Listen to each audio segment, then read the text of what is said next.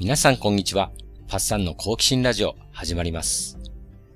今日もアーノルド・ミンデルのプロセスワーク心理学についてのお話です。今回はお弟子さんの一人、ジュリー・ダイヤモンドさんが書かれたプロセスワーク心理学入門の中から面白いエピソードを紹介します。登場人物はスシーラとレオ。スシーラはひどい心の落ち込みを感じて、プロセスワーク心理学のファシリテーター、レオのもとを訪れました。スシーラはアーティストになりたいという願望をずっと持っている女性でした。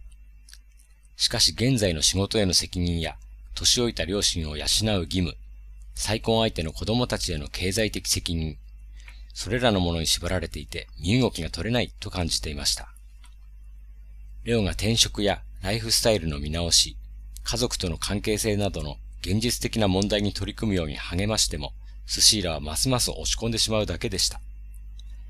彼女は深いため息をついて、椅子にもたれかかり、もっとクリエイティブに人生を生きるための何かが起きないかという望みを表現していました。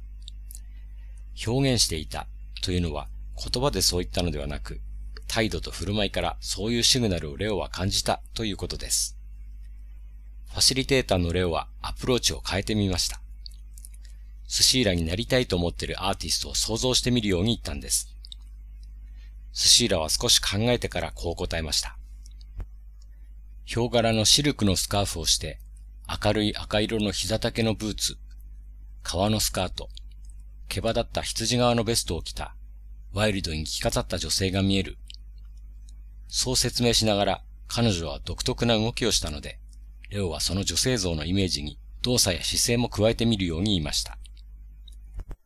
スシーラは背筋をまっすぐ伸ばし、頭を少し後ろに傾けて、派手でドラマチックで命令的な腕の動きをしました。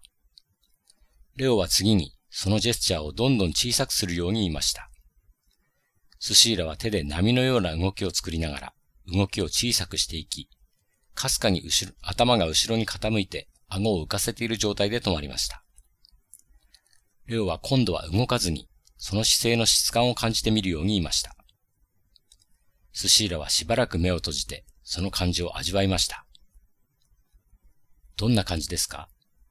レオが聞くと、うーん、軽やかさのような自由を感じる。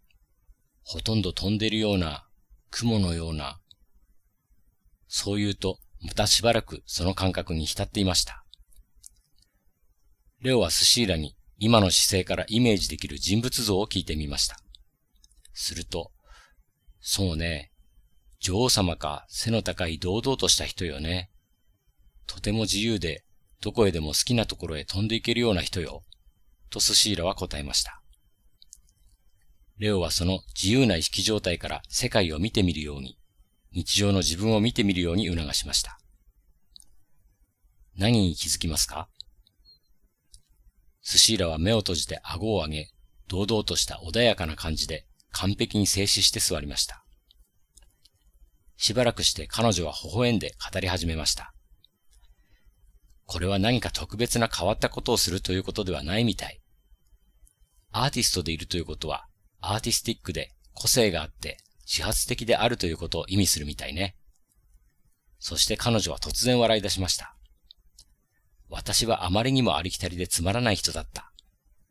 もっとアートをしたいというこの問題についてさえ、全然アーティスティックでない方法でやろうとしてたのね。この本ではもう一つ別のパターンも紹介しています。今度はスシーラに女王様になりきってもらいます。ロールを演じてもらうんです。レオはスシーラに質問します。親愛なる女王様、質問してもよろしいでしょうか？もちろんよろしくてよ。スシーラという女性はどうしたらいいでしょうか？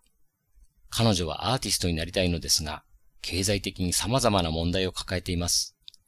単純に仕事を辞めればいいというわけにはいかないようです。女王になったスシーラは、レオを見下したような目で見ました。そして言いました。スシーラは私のようになれないのは仕事のせいだと思ってるのよ。たとえ仕事を辞めたって、きっとまだ退屈してすすり泣いてる臆病者のままよ。彼女がまずしなければならないのは、肩の力を抜くこと、楽しむこと、そしてありきたりさを減らしてもっと風変わりになること。私みたいにね。この時点でスシーラは女王を演じながらクスクス笑っていました。女王様の言う通り、私は退屈な人なのよ、と言って大きく笑い出したんです。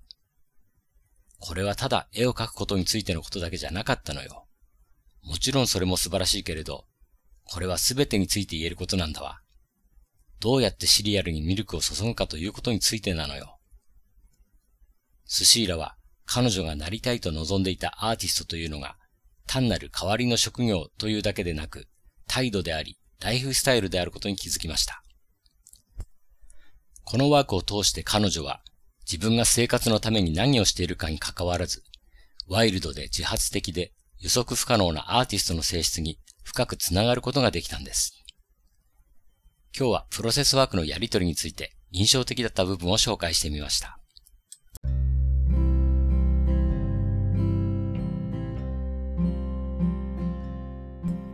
いかがだったでしょうか？僕ももともと音楽をやっていたので、スシーラの気持ちがよくわかりました。自分の理想像になりきってみる。その質感をじっくり感じてみる。